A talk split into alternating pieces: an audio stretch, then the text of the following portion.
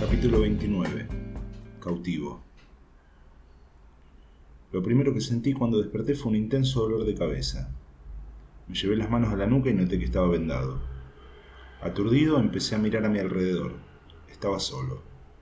El calabozo era aún más chico que la habitación de la pensión. De las paredes brotaba humedad y se sentía un olor nauseabundo. Un pequeño haz de luz entraba desde la ventana que daba a la cabecera de la cama. Del otro lado, rejas. Se escuchaban voces, pero no llegaba a entender de qué hablaban. Estuve un rato tirado en la cama tratando de reconstruir lo que había pasado recientemente. El flaco cubierto de sangre, Ibáñez gritando al cielo, la mueca inerte del polaco y después el apagón. Intentaba entender dónde estaba, pero no podía. Pasó un rato desde que desperté y un guardia se asomó a la puerta. Tenés visitas. Date vuelta que te voy a esposar para llevarte con ellos. Después de esposarme me metió en un cuartito a los empujones. Había una mesa con una jarra de agua, vasos y tres sillas dos de las cuales estaban ocupadas por unos tipos empilchados con traje y corbata. Uno de ellos era corpulento, morocho, de unos 50 años. Tenía bigote tupido, pero prolijamente cortado, y usaba un traje negro. Cuando lo vi, pensé que seguramente era alguien importante. Al otro, por el contrario, a pesar de estar impecablemente vestido y peinado, se lo notaba inseguro. Era mucho más joven y parecía algo nervioso. Sentate, Aníbal. Somos abogados del sindicato. Soy el doctor Rosales y mi colega es el doctor Arismendi dijo el de bigotes. Me costó sentarme en la silla con las esposas puestas y los brazos hacia atrás. ¿Estos hijos de puta no te desataron? preguntó ofuscado. Salió del cuarto y se escucharon unos gritos. Inmediatamente el mismo guardia que me había traído al cuartito entró con las llaves y me sacó las esposas. Disculpe, doctor, es que no sabemos si es peligroso, dijo a modo de disculpa mientras salía y volvía a cerrar la puerta. Apenas salió el guardia me empezó a hablar. Pibe, estás complicadísimo. Nosotros estamos acá porque el uruguayo fue a pedir una mano apenas se enteró de lo tuyo. Él dice que vos no fuiste y que te armaron una cama. Si es así, necesitamos que nos digas toda la verdad. Nosotros, desde el sindicato, nos vamos a encargar de defenderte. Trataba de entender de qué me hablaba, pero no resultaba lógico. Estoy mareado. Ni sé por qué estoy acá. Lo último que me acuerdo es haber sentido un golpe fuerte en la cabeza y después me desperté en el calabozo, hace un rato justo antes de que ustedes lleguen. El más joven sacó una libreta del maletín y empezó a anotar. El cuartito era chico y no tenía ventilación. El calor se sentía en el cuerpo y tenía mucha sed. Rosales sacó un pañuelo del bolsillo y se secó la transpiración. Agarró la jarra y sirvió agua para los tres. Te acusan de haber matado a dos masculinos a punta de pistola. Uno de ellos estaba postrado en silla de ruedas y no podía defenderse. El otro aparentemente era una persona de tu confianza con la cual habías tenido un altercado reciente, luego de que te fuera a visitar en estado de ebriedad al lugar donde vivís. La noticia se difundió rápido, el morbo del tipo en silla de ruedas se vendió en los medios. Según consta en el acta policial, el que te encontró fue un compañero de trabajo de nombre Marcos Montaño, alias el zurdo, quien dio aviso a la policía luego de reducirte con un golpe en la cabeza. Esta última parte coincide con lo que ya dijiste y con la venda que tenés en la nuca.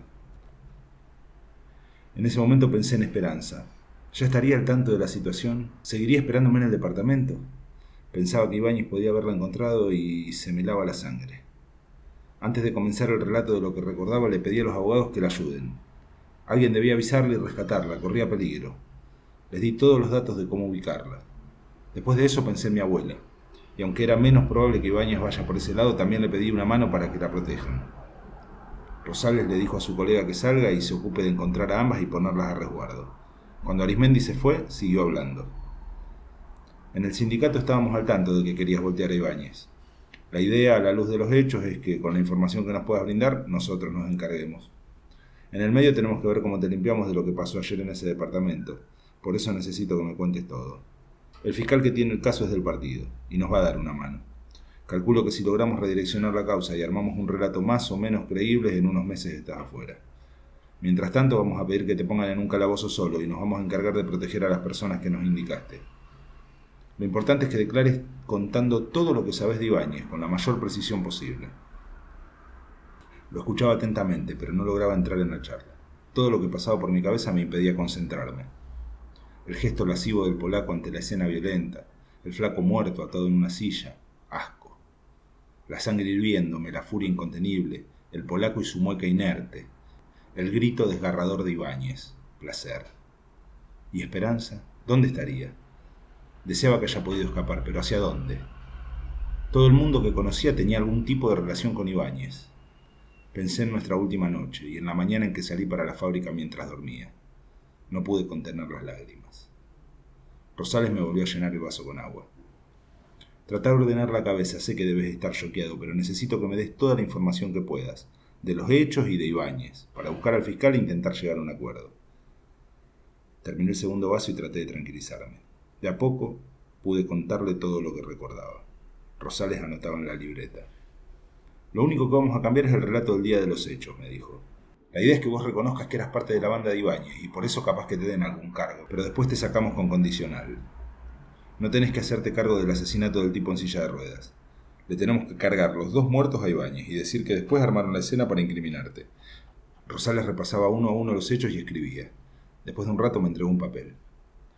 Eso es lo que vas a declarar respecto de los hechos de los que se te acusa. Estudialo bien.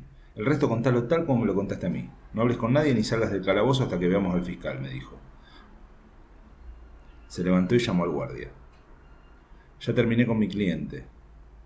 El guardia se acercó y volvió a colocarme las esposas. Mientras me sacaba del cuartito, Rosales se me acercó.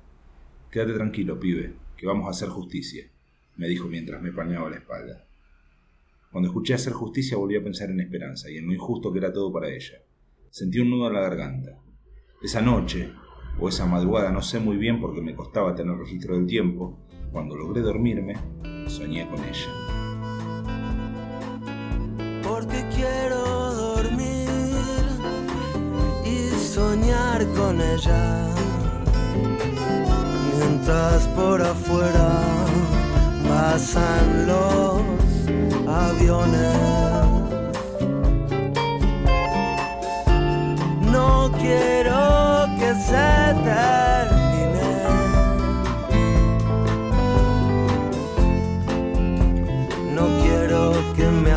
Abandones. No quiero que se termine.